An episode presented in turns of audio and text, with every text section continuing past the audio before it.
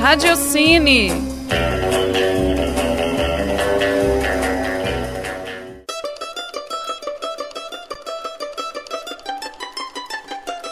Olá, ouvintes da Rádio Online. Aqui é Bárbara Castro e está no ar o último Radiocine desse semestre.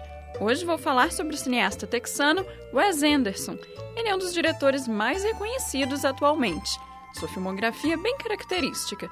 A paleta de cores em tons pastéis é a marca mais evidente, assim como sua obsessão por planos centralizados, famílias não convencionais e personagens adultos que se comportam como crianças e vice-versa são outras marcas dos filmes do diretor.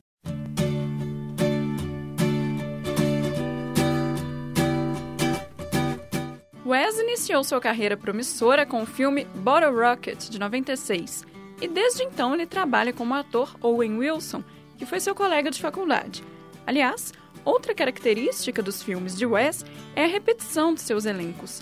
Além de Owen, Bill Murray e Jason Schwartzman também atuam em vários filmes. Em Rushmore, Jason interpreta o estudante Max Fisher. O longa foi o primeiro do diretor que chamou a atenção da crítica e do público. Max é um dos personagens mais peculiares de Anderson. Ele estuda em Rushmore, uma escola preparatória para jovens de família rica. Apesar de ser um menino prodígio, ele corre o risco de perder sua bolsa. Max se apaixona por sua professora, Rosemary, mas tem de lidar com Bloom, interpretado por Bill Murray, que também nutre uma paixão por ela. O filme foi gravado na escola onde Wes estudou na juventude.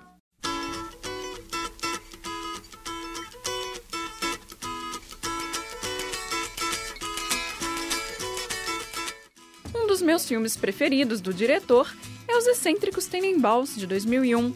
Como o título sugere, ele conta a história de uma família nada convencional. Três irmãos, Margot, Rich e Chess, interpretados por Ben Stiller, Gwyneth Paltrow e Luke Wilson, e seus pais divorciados Royal e Ethel Tenenbaum. A trama começa com a infância dos irmãos, que tem um futuro muito promissor.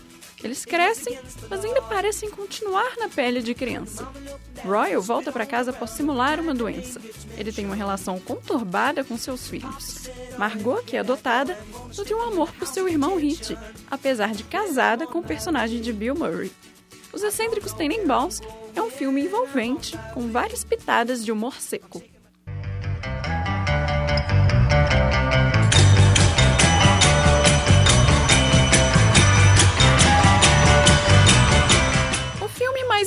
Encantador do diretor é O Fantástico Senhor Raposo, de 2009. O filme é uma animação stop motion. Ele é baseado na obra de Rod Dahl, autor de Charlie e a Fábrica de Chocolates.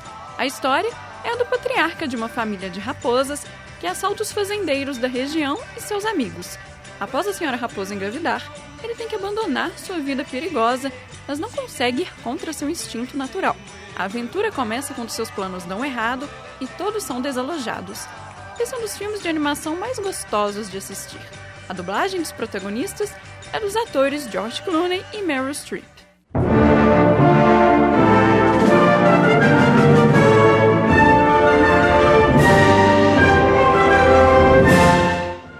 O filme Moonrise Kingdom, de 2012, é o mais aclamado pela crítica e o que mais reúne as características marcantes do diretor. O filme se passa nos anos 60 e conta a história de dois garotos de 12 anos, Suzy e Sam. Eles se conhecem em uma peça de teatro, passam a trocar cartas e decidem fugir juntos. Sam é um escoteiro órfão de pai e mãe, e Suzy é uma garota que tem pais estranhos. Os dois têm mais maturidade que todos os personagens adultos da trama. O filme mostra o amor que os personagens desenvolvem um pelo outro de forma muito sutil.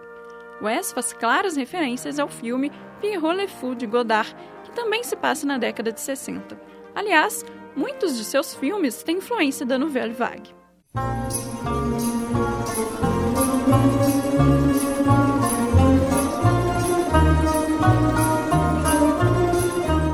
E o filme mais recente, premiado do diretor, é O Grande Hotel Budapeste, de 2014.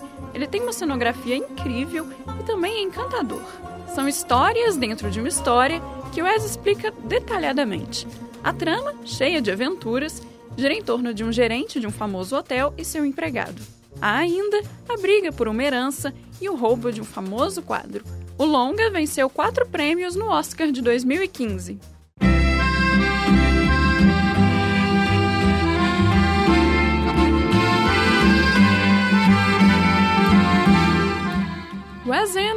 Um diretor que tem seu mundo particular, com suas cores e estilo único, personagens peculiares e diálogos frios. Outros bons filmes do cineasta são Viagem a Darjeeling e A Vida Marinha com Steve Sisu, que conta com seu Jorge no elenco.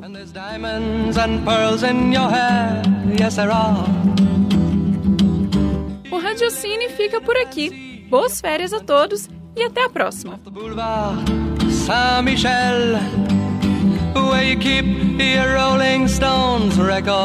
Este programa foi produzido por mim, Bárbara Castro, e conta com o apoio e supervisão da professora Yara Franco e de Clara Costa, do Laboratório de Áudio da PUC Minas. When you're alone in your bed, tell me the thoughts that surround you.